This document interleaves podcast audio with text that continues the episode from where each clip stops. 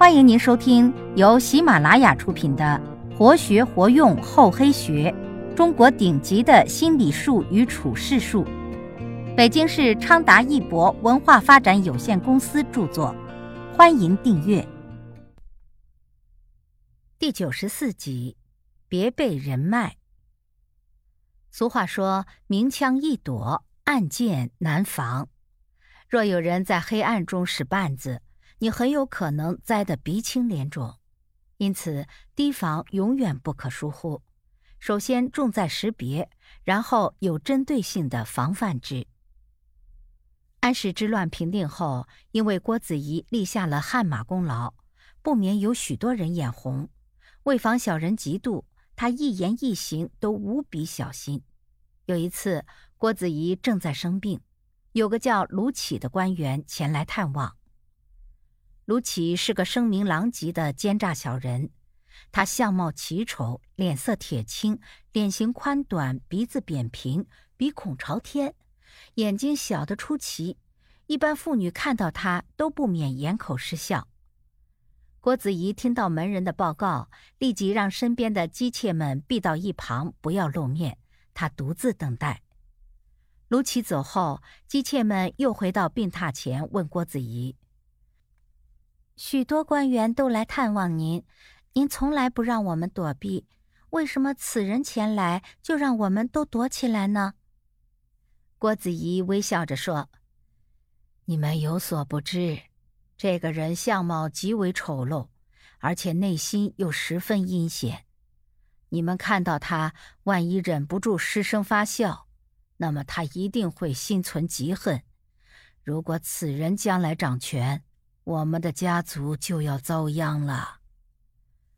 郭子仪对卢杞太了解了，在与他打交道时，处处小心谨慎。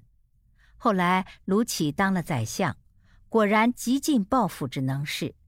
以前稍有得罪他的人都被他施法陷害，独独对郭子仪另眼相看。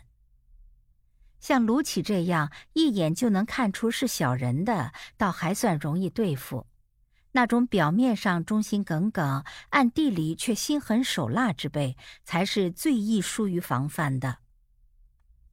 小飞是一家展览公司的员工，以他的资历，能那么快提升到和师姐平级的位置，这在公司里是史无前例的。所以，当师姐向他祝贺时，小飞由衷的感到高兴，他是由师姐举荐到公司的，他提升，师姐也应该很有面子。谁知那天他加班很晚，赶一个客户的展台设计，图样打印出来后，老板已经走了。于是小飞从门缝里塞进老板办公室，就回家了。照例头一天加班，第二天早上不用去公司。正在睡懒觉呢，老板就打来电话，坚持说他前一晚忘了把图样给他。就算老鼠吃了，也应该留点纸屑呀。不会呀，他在电脑里还有备份，急忙打车回公司又打印一份。中午昏头昏脑出去吃饭，保安和小飞打招呼：“昨天加班到那么晚，今天还这么早来，比你师姐还勤劳嘛。”他昨天也加班，因为各自有单独的设计室，所以小飞并不知道他前一晚加班的事。不过，小飞走的时候，师姐那里确实还有灯光。难道？不可能的！这个念头立即被他否决了。她是自己的师姐呀，这怎么会啊？绝不可能！可紧接着出了第二件事儿，客户要布置展台，因为是小飞设计的，所以布置也让他负责。而工人由师姐找，他的经验丰富，知道哪类的展台哪家公司做得好，收费又便宜。留给布展的时间很短，可工人老是拖拖拉拉，每天都有几个人请假。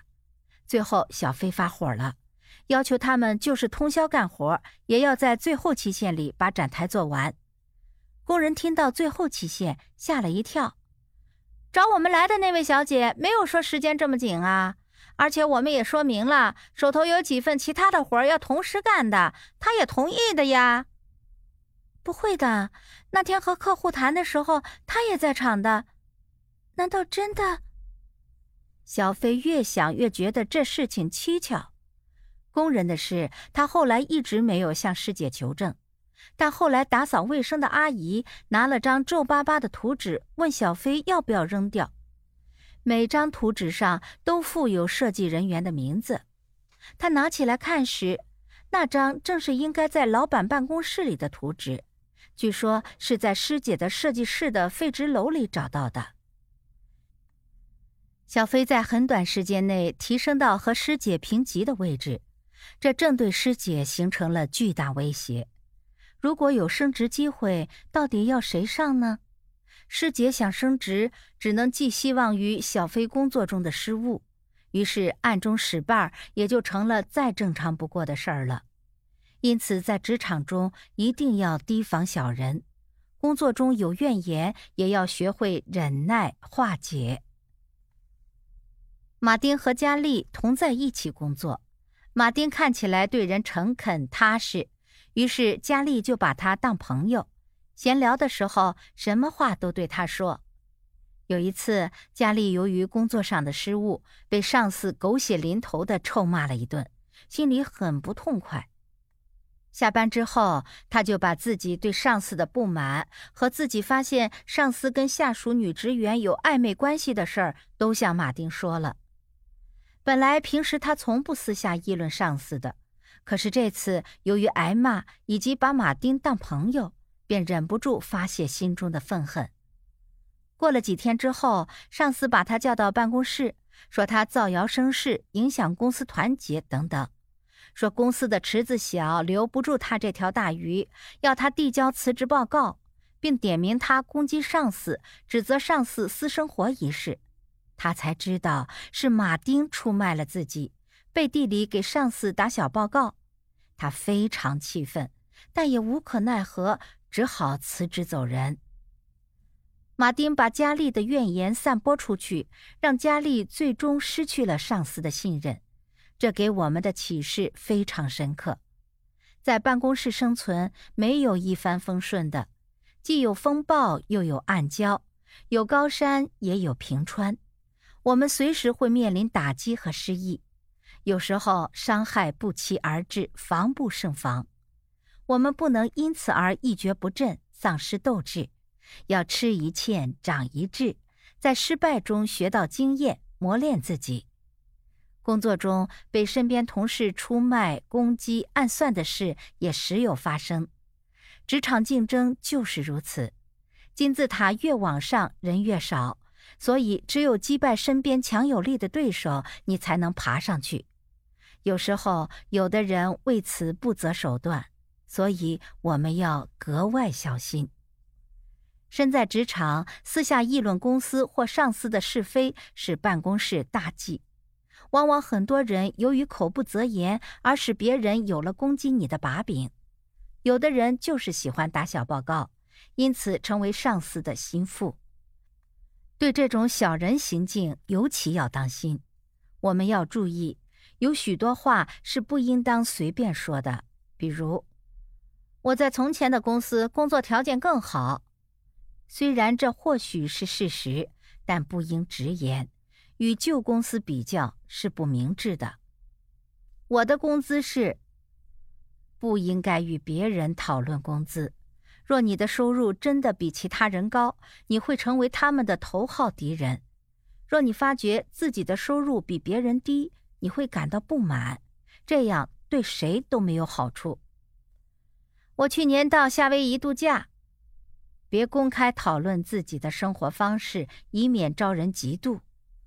我的病又发作了，别人没有兴趣知道你的病史。三十五岁之前，我会成为部门经理。虽然有野心并不是坏事，但把自己的目标公开，可能会令自己成为同事的竞争对象，甚至上司的威胁。加班制度实在太不好了，新同事更要学会适应，不应该对公司有诸多批评。那么，办公室人际关系复杂，你来我往，到底谁是可以信赖的朋友呢？谁是背后会捅你一刀的敌人呢？谁会在困难时期向你伸出救援之手？谁会把你推向陷阱呢？在办公室中，只有看清身边的人，注意防范，才不会掉进陷阱，让人有机可乘。本集播讲完毕，感谢您的收听，我们下集再见。